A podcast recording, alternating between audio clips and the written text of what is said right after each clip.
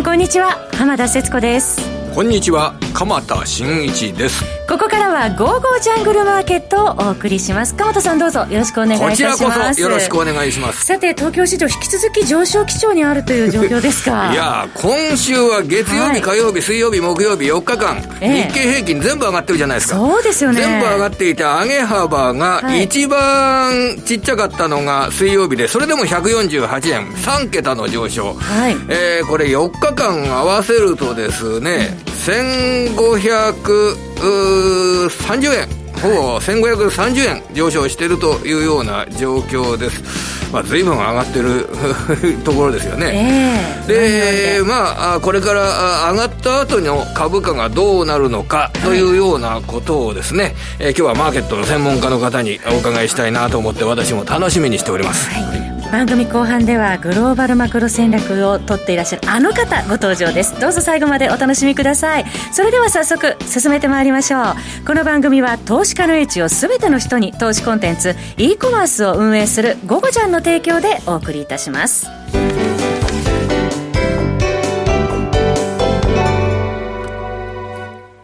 さて、鎌田さん、今日は日経平均株価2月27日以来およそ3ヶ月ぶりの高値をつけて、高いところでは21,926円29銭が大引け直前でしたね。まあ、ほぼですね、高値引けて引けれるという状況です。はい、まあ、世界的に株価が、まあ、軒並み上がってるという、そういう動きですよね。はい、で、ニューヨークの株価も、えー、今週は月曜日がお休みだったんですが、水曜日、木曜日と2日続けて、えー、ニューヨークダウが500ドルを超える上昇昇になってるので、はい、もうこれは世界株高とも一言で、えー、済ましていいと思います。はい、ただ、アメリカの株価を見るとですね、えー、えー、例えばナスダックの中で、はい、えー、重要な100銘柄を合わせたナスダック100指数っていうのがあるんですけど、はい、実はこれですね、3連休明けの火曜日、えー、これ、この時火曜日にナスダック100指数ってマイナスになってるんですよね。はい、ナスダック100指数マイナス。えー、したがってナスダック総合指数はニューヨークダウと比べると動きが比較的良くないっていうような状況。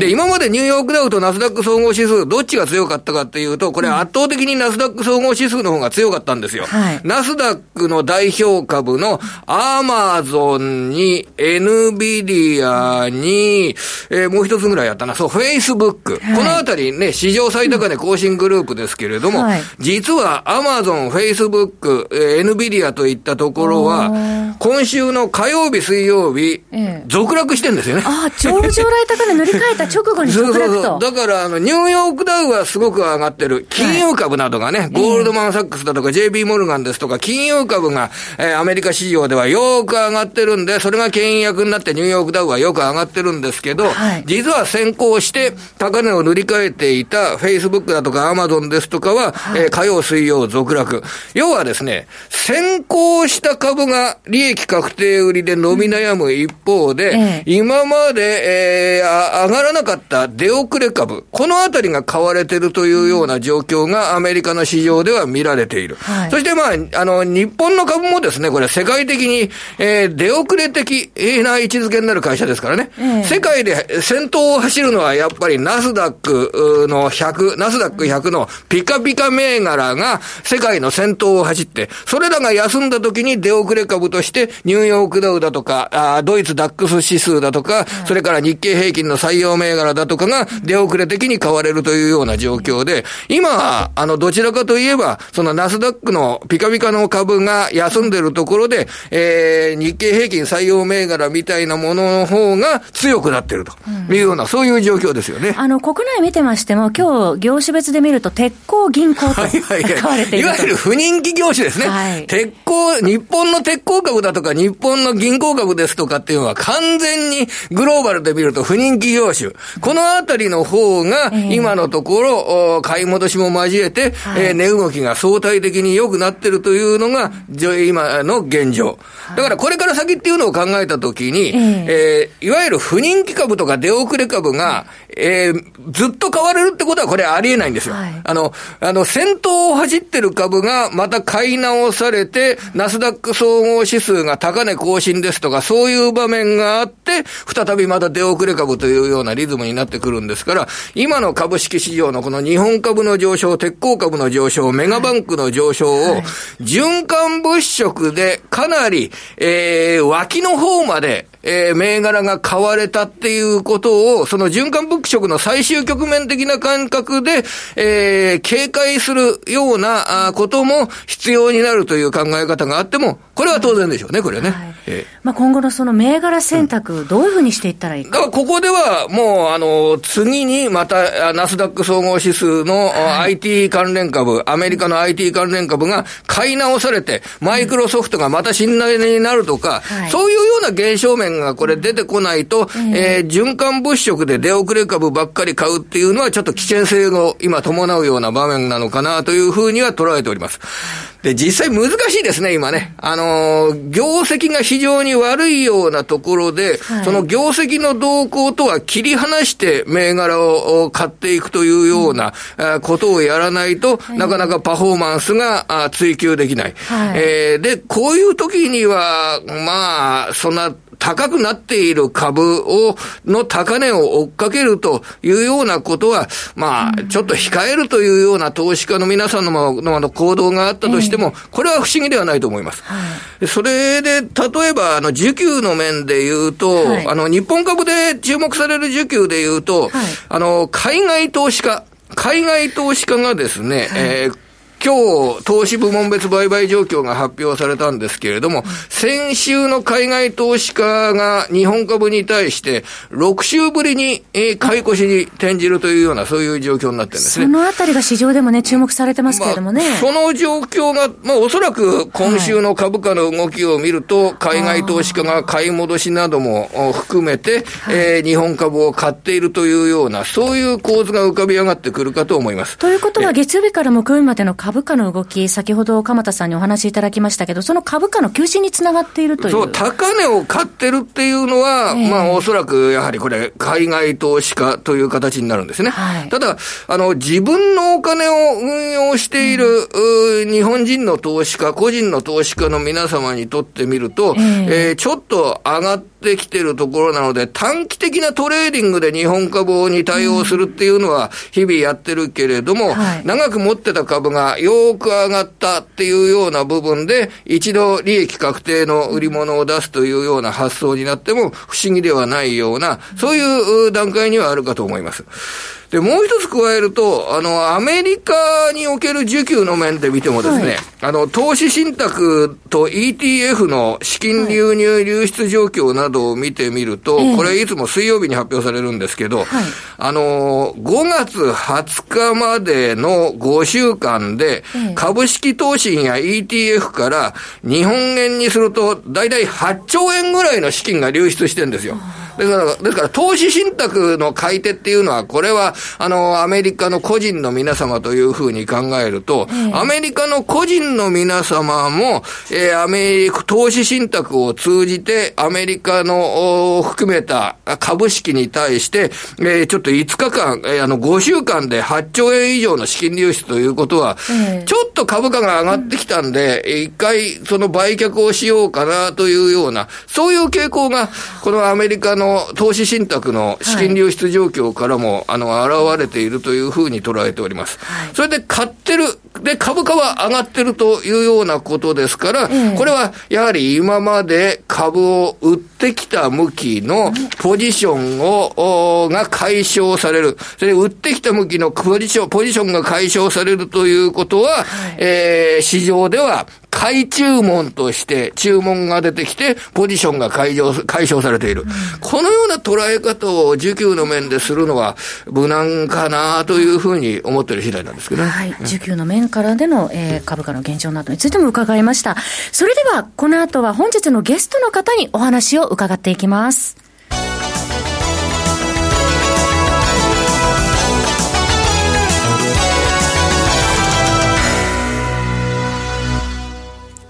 本日のゲストの方は、えー、電話でのご出演です。ご紹介しましょう。エモリキャピタルマネジメント代表、エモリ哲さんです。エモリさん、こんにちは。こんにちは。こんにちは。よろしくお願いいたします。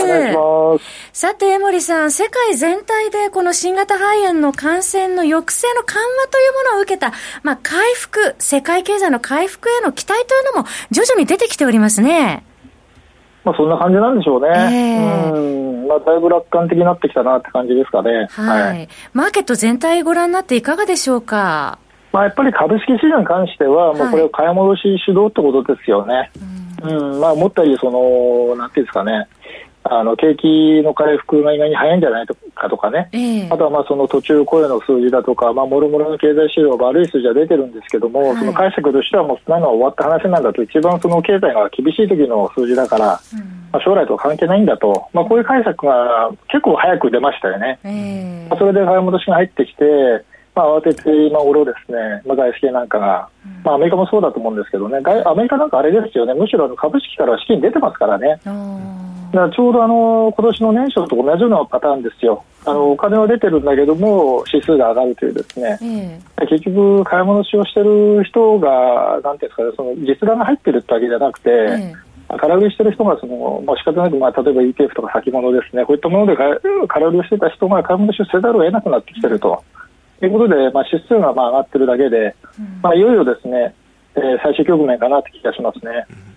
これか、やっぱり買い戻しで高値を買うっていうような投資家の動きが、その高値を買って指数が上がって出るっていうことにつながっているということは、その、えっと、買い戻しによる売りポジションがなくなるというようなことをやった後、高値を買う投資家っていうのは、あまりいなくなってくるっていう、そういうふうに考えた方がいいわけですか、これは。まあ、基本的にあの経済はこれはあのコロナ前には戻らないので、完全にはですね、戻るはずがないですよね。っていうのはあの、まあ、皆さん、ソーシャルディスタンスだとか、その自粛だとか、まあ、多少その、なんていうんですかね、完全にはあのそこはなくならないと思うんですよね。まあ、いろんな意味ですね、自粛的な、まあ、態度っていうんでしょうかね、まあ、残ると思いますし、まあ、消費活動についても、えーまあ、昨年末から今年の年初と同じレベルに戻るってことは基本的にないはずなんですよね、うん、まあ、そんなの当然、企業業績も上がってきませんし、個人消費も上がってこないと、まあ、もちろんその第一四半期とか第二四半期の GDP がずどんとこう落ちるんだと思うんですけど、そこまでの落ち込みってないと思うんですけども、経済成長って部分ではあの増えないんですよね。うん、そう考えるとあの株価のバリエーションは、まあ、前初よりも上に行くっていうのは多分ないはずなんですね。うんですから、まあ、ポジションが解消されると、上を買う理由をどこに見つけていくのかっていうのは、まあ、どこかで投資家は冷静にならざるを得ないと思うんですよね。うん、で、この経済が先行き回復して、先行きの企業収益が、えー、足元よりも良くなるというような、その方向性が株価の方向性ということで上げにつながっているというような、そういった指摘っていうのはよくあるわけなんですけれども、ただ、ちょっと水準に見合った株価なのかどうかということを判断する上では、どんな風にこれ、えー、株式にアプローチ、評価していけばいいんでしょうかね、これ。すごく難しいと思うんですけども、これ。今お話したように、要は、その、企業業績が、稼ぐ力がですね、あの、コロナの前と同じ水準に戻ってチャラじゃないですか。はい。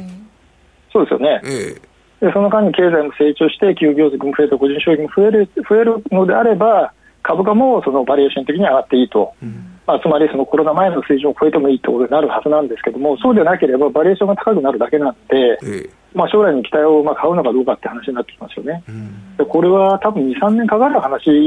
なんだろうと思ってるんですよね。えーうん、それとちょっと足元だと、あの冷静に、えー、ずいぶん株価というのは、先行きの上昇、企業収益の改善まで、えー、見込んでしまっているので、ちょっと警戒しなきゃいけないなっていう考え方を持った方がいいんでしょうかね。あまあ、そうだと思うんですけど、あとやっぱり、あのさっき鎌さんもおっしゃってたように、うん、あのナスダック100とかですね、あとパング、パング指数なんか今、夜間見てると結構下がってるんですよね、はい、もう今、0.8%ぐらい下がってるんで、まあ、これあの、私も寝る前ずっと書いてるんですけども、まあ、このあたりが頭打ちになってくると、結局、あの倹約がもうピークアウトしたって話になるんで、それのまあ代わり的に今、ダウが上がってますよね、ダウ平均がね、まあ、これも買い戻しなんですけど。まあ、そうなるとあの、何見てるかというと、ですねこのファングだとか、まあ、ナスダック100でいいと思うんですけどね、ナスダック100をダウ平均で割った列車を、まあ、私よく見てるんですけど、教えてください。まあ、これがもうピークアウトしてるんですよね。で今、下がってきてると、でこれはあの似たようなケースがどこにあったかというと、まさにハイテクバブルの時と一緒で、ですね、うん、ハイテクバブルの時は、このレシオのピークが先に来て、その後ナスダックの株価があの、まあ、2週間後にピークアウトして下がっていったっていうパターンなんですよね。そうなんでレシオが今もピークアウトしてるんで、まあ、これでナスダック100が、あの高値をもう一回更新できないと、まさにさっき鎌さんおっしゃったように、もう一回買いが入ってこないと、これはあの終わっちゃいますね、間違いなく。でこのままあのナスダックも買い戻し、あのすみません、ダウ平均も買い戻しが終わると終わっちゃうって相場になっちゃうので、まあ、今はその買い戻しでなんとか値を保っているのは、これはいいんですけども、まあ、将来に向けてですね、まああのまあ、この、まあ、コロナ禍の中でですね、いや、すごい消費だなんだっていうことで、ネットフリックスだとか、フェイスブックだとか、アマゾンとか買われてましたよね、うん、その流れがもう一回そのお金がそこに入ってくるような形にならないと、この相場も持たないでしょうね、まあ、入ってくればいいと思うんですけども。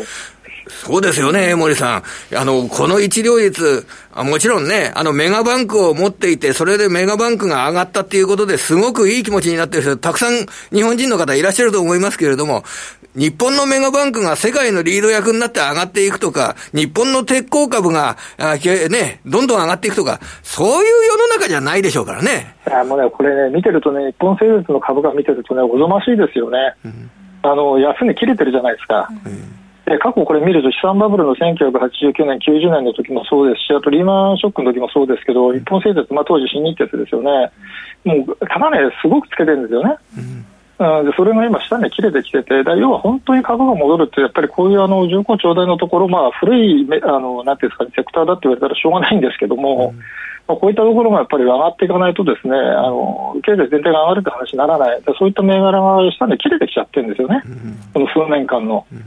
これはやっぱりあの冷静に見なきゃいけないでしょうね。そうですよね。そういったもう、ね、歴史的な安値を割るぐらい、えー、売られたような株が足元で上がるっていうような場面で、それを、これからどんどんまだまだ上がるっていうふうに捉えるのは、やっぱりこれ危険ですよね、それは。いや、危険ですよ。あとアメリカもそうですよね。まあまあ、イールドコール、あの、イールドがコントロールしようとかね。うん、まあ、場合によってマイナス金利だって議論出てるみたいですけども、そのそんなことやってたらまた銀行を疲弊しますよね。うん、うん、だから結構、あのこれはアメリカも、まあ、今、日銀化してるっていうね、制度が日銀化してるって話も私、ずっと書いてるんですけどね、うん、まあ、これはあのあまりいい方向にいってないなって気がしますね。これで経済対策によって、えっ、ー、と、ね、えー、世界の銀行が、あの、積みました貸し倒れ引き当て金ですとかが、そんなに、積みます必要もなくて、世界の経済がハッピーになって、銀行が、あ儲けていくっていうような、そういう楽観的なシナリオを敷くのは無理でしょうからね、今の。金利がね、やっぱり低いですからね。あやっぱり国債使ってオペレーションでも出てくっていうのは、なかなかね、まあ、これ、日本の例見ればね、もうお金ね、もうなかなか難しいですからね、うん、うん、ビジネスモデル的にはちょっと厳しいんじゃないでしょうかね。はい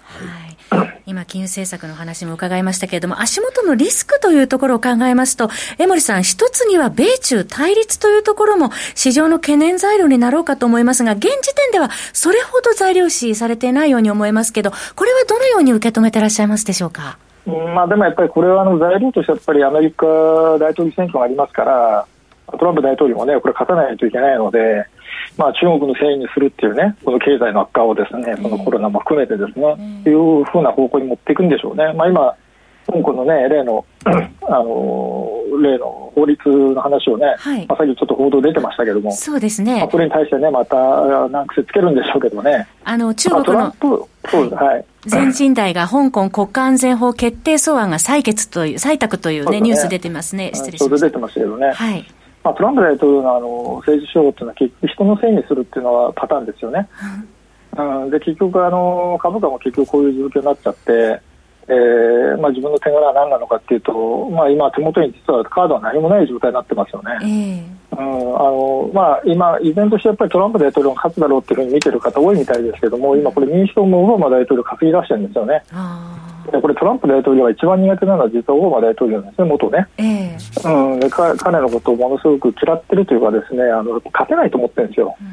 うん、あの人柄も含めて、えー、一番苦手にしてるんですよね。だからまあバイデン氏をすごく今攻撃してますけど、はい、オバマ大統領出てきたら分かんないですよね、うん、うん、だからまあ私はまあ中立に見てますけどね、まあ、どっちかとこれ、まあ、選挙なんで分かりませんし、はい。まあ、トランプ大統領が勝つという前提でね、見ていくっていうのは、まあ、ちょっとリスクが高すぎるなっていう気がしますけどね。はい。えー、そして、えー、日本の株式市場ですけれども、江森さん、まあ、上値追いということで、今日は2万2000伺う場面がありましたけれども、国内の株式市場はいかがでしょうか？あ日本もやっぱり買い戻しでしょうね、まあ、先ほど、ね、お話あったように、やっぱり外資系がね、えー、もうこれだけ値段戻って何もしてないっていうのはね、